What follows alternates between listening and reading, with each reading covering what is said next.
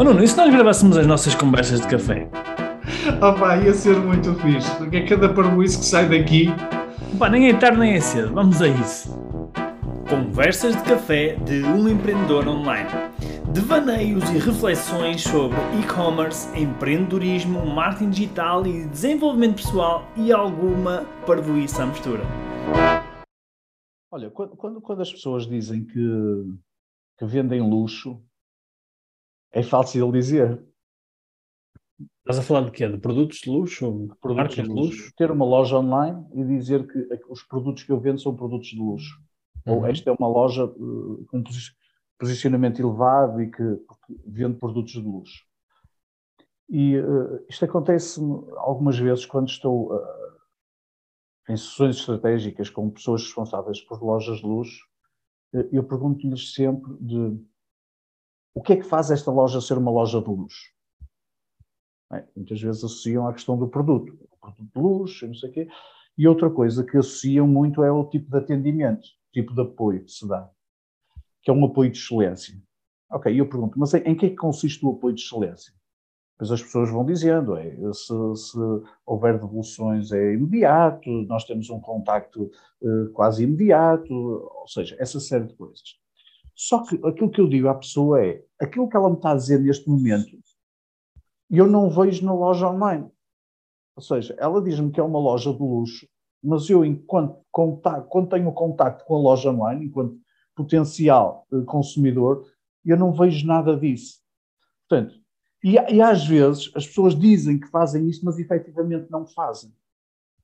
E acho que é importante nós termos a consciência que quando nós dizemos que temos uma loja online que vende uh, produtos de luxo e o nosso posicionamento é de luxo, isso tem um preço a pagar. Isso tem uma série de implicações. Não basta ter produtos que são vendidos, uh, imagina, um vestido a 1.200 euros, ou 1.500 euros, ou 2.000 euros. Não basta isso. Isso também, obviamente, que o preço é uma forma de posicionar numa lógica de luxo mas por trás do preço tem que haver uma, outra, uma, série de outras coisas que também dê substância àquele preço, não é? E, portanto, se eu me limito ao preço, eu estou só a dizer que aquilo é um negócio de luxo, que aquilo é uma oferta de luxo. Eu, por trás, não tenho nenhuma estrutura que permita ao consumidor sentir que, efetivamente, entregou euros em contrapartida de um produto e de um serviço de luxo. Portanto, muitas vezes é mais fácil dizer que eu vendo luxo do que fazer eu vendo luxo. Vender luxo é muito, é muito exigente, uh, requer muita atenção, requer muita dedicação, uh, e não sei se as pessoas estão propriamente prontas e predispostas para, uh, esse, para pagar esse preço. Eu acho que aqui um, um aspecto que, que, não sei se tu sei isso que estás a falar, mas pelo menos é o que me está a vir à cabeça, que é, não basta dizer, é preciso parecer, não é? É preciso parecer. Parecer e fazer. Mas, mas antes disso, parecer. Porque Sim, antes mais parecer. A questão é, para fazer, pressupõe que depois, não é? depois de acontecer alguma coisa, uma transação, uma interação, etc., vai haver alguma ação. Mas primeiro é preciso parecer. E, e vejo Inclusive, uh, pessoas que também foram nossos alunos que querem fazer marcas, às vezes nem é luxo, às vezes é lojas de produtos premium, não é? Vamos dizer assim, vamos chamar premium. Um, porque há aqui uma diferença entre luxo e premium, mas eu não, vou, não quero entrar agora nesse tema. E que depois, quando fazem a, a, a loja, a montra não reflete uh, o, o, produto. Não é? é a mesma coisa por exemplo, imagina, eu vou fazer uma loja uh, de rua e vou vender marcas de luxo e essa loja está uh, posicionada numa rua secundária toda velha. Por exemplo, não, não bate a cara com a careta, como costuma dizer, não é? Ou seja, se é uma loja de luxo, tem que estar na, sei lá, na Avenida da Liberdade, uma coisa assim, numa loja principal. Se nós formos, por exemplo, a Lisboa, dá para ver isso, não é? Temos lá, acho que é a Avenida da Liberdade, salvo eu, tem lá as lojas, não é? As grifes, entre aspas, de, mais reconhecidas. Agora estou a tentar lembrar das marcas que lá tem. Sei que tem o Boss, sei que tem uh, Louis Vuitton, salvo erro também. Tem assim algumas marcas que têm um posicionamento mais elevado. E onde é que essas marcas estão? Estão na rua, onde encontras as marcas não é? De posicionamento elevado, as marcas de luxo, ou as marcas mais premium, não é?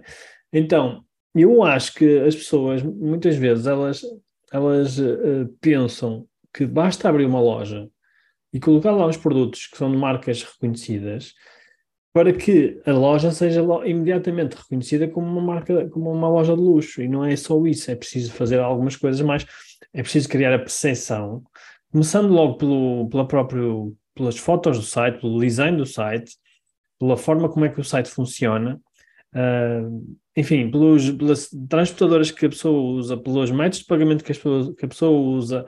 Assistência uh, no site assistência do site, etc. Por exemplo, se eu vendo uma coisa de luxo e vou enviar depois, sei lá, numa transportadora que ninguém conhece ou vou mandar pelo CTT, não, não faz muito sentido se pensarmos bem, não é?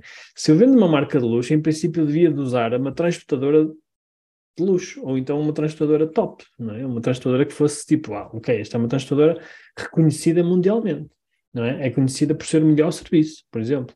Portanto, aqui, uh, às vezes há mensagens que são óbvias, que cria uma percepção, e quando estou a falar de óbvio, pode ser a imagem, as fotografias, os vídeos, o design, não é?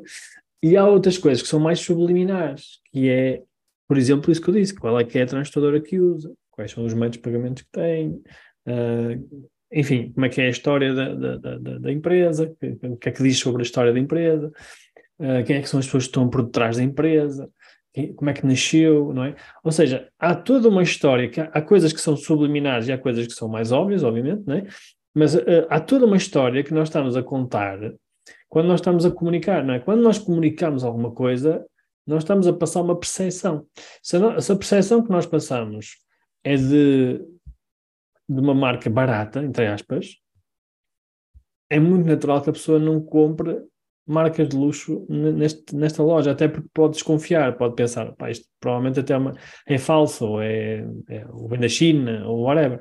Portanto, eu, eu, se calhar não era isso que, tu estavas a falar, mas eu, eu, eu, eu acho que é mesmo importante termos a consciência disso, porque não, não, não basta ter uma loja qualquer, é preciso criar uma percepção de, de uma empresa, de uma marca de luxo, não é?